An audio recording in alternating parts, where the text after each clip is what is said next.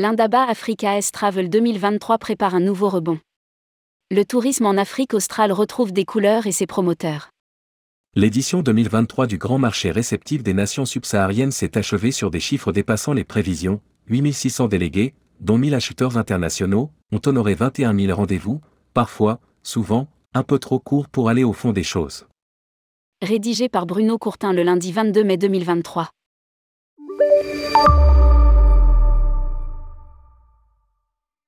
Pour Zinzama, responsable convention pour South African Tourism, l'édition 2023 de Africa S Travel Indaba a largement surpassé les espérances avec la présence des exposants de 22 pays africains et près du double de rendez-vous d'affaires par rapport à l'an passé. Alors que le sous-continent africain a encore besoin de retrouver toute sa clientèle d'avant-crise sanitaire, l'accumulation de ces chiffres positifs est l'annonce de flux touristiques à venir. La nouvelle ministre du Tourisme sud-africain, Patricia Delille, a confirmé la tendance à travers les chiffres de fréquentation du premier trimestre 2023. Les 2,1 millions de visiteurs accueillis de janvier à mars 2023 représentent un doublement de la fréquentation 2022 sur la même période. Certes, elle reste encore en dessous de quelques 20% du score de 2019, mais le fossé se resserre à vitesse grand V. La bonne nouvelle vient du retour des Européens, proche de 390 000 touristes, devant les Américains, au-delà des 106 000, alors que le tourisme intra-africain reste une source importante, 1,6 million en provenance des pays voisins. L'Afrique du Sud face à la concurrence. L'autre bonne nouvelle vient de l'augmentation des dépenses locales de ces touristes de retour sur la seule Afrique du Sud, plus d'un milliard d'euros sur le premier trimestre, dont la moitié pour les touristes européens, plus 145% par rapport au premier trimestre 2022. Plus spécifiquement pour le marché français, à travers l'Indaba et les contacts établis entre professionnels, sa tourisme compte sur les sept tours opérateurs, 1, invités pour entretenir, voire accélérer le mouvement. Certains en ont profité pour faire des pré-tours et d'autres pour prolonger leur séjour à la rencontre sur le terrain de leurs prestataires habituels le marché sud-africain reste face à une sérieuse concurrence de la Tanzanie, avec son extension à Zanzibar, qui ne s'est jamais fermée au tourisme pendant toute la période Covid, au Kenya et aux destinations toujours en vogue auprès de la clientèle française que sont le Botswana et la Namibie. L'Afrique du Sud a une carte à jouer.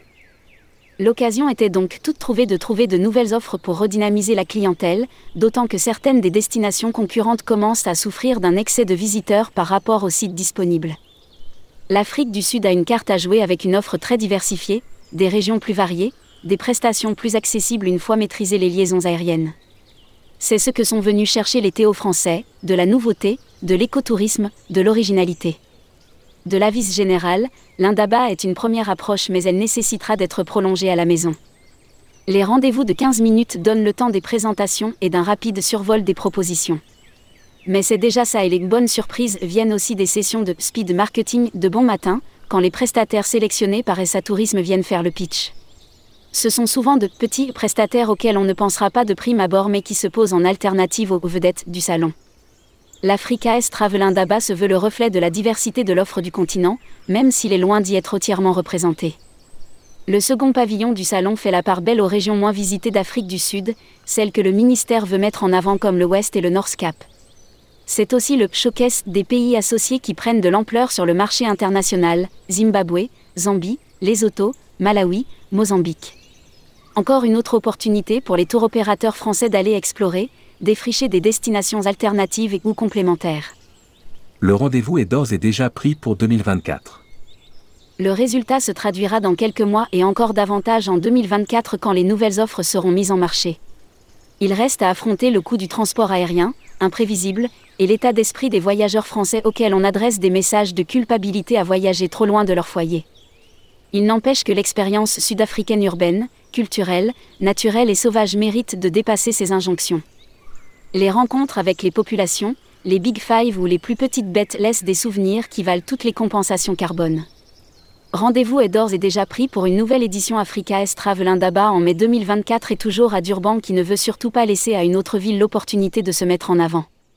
1. Benjamin Dufy, Caractère d'Afrique, Anaïs Martinière-Eusé, Worldia, Jafar Rascala, Tui France, Prisca Bruchet, Nautil, Christelle Châtelier, Monde Authentique, Muriel Gonzalez, Evano et Ophélie Raymond, Vie Sauvage.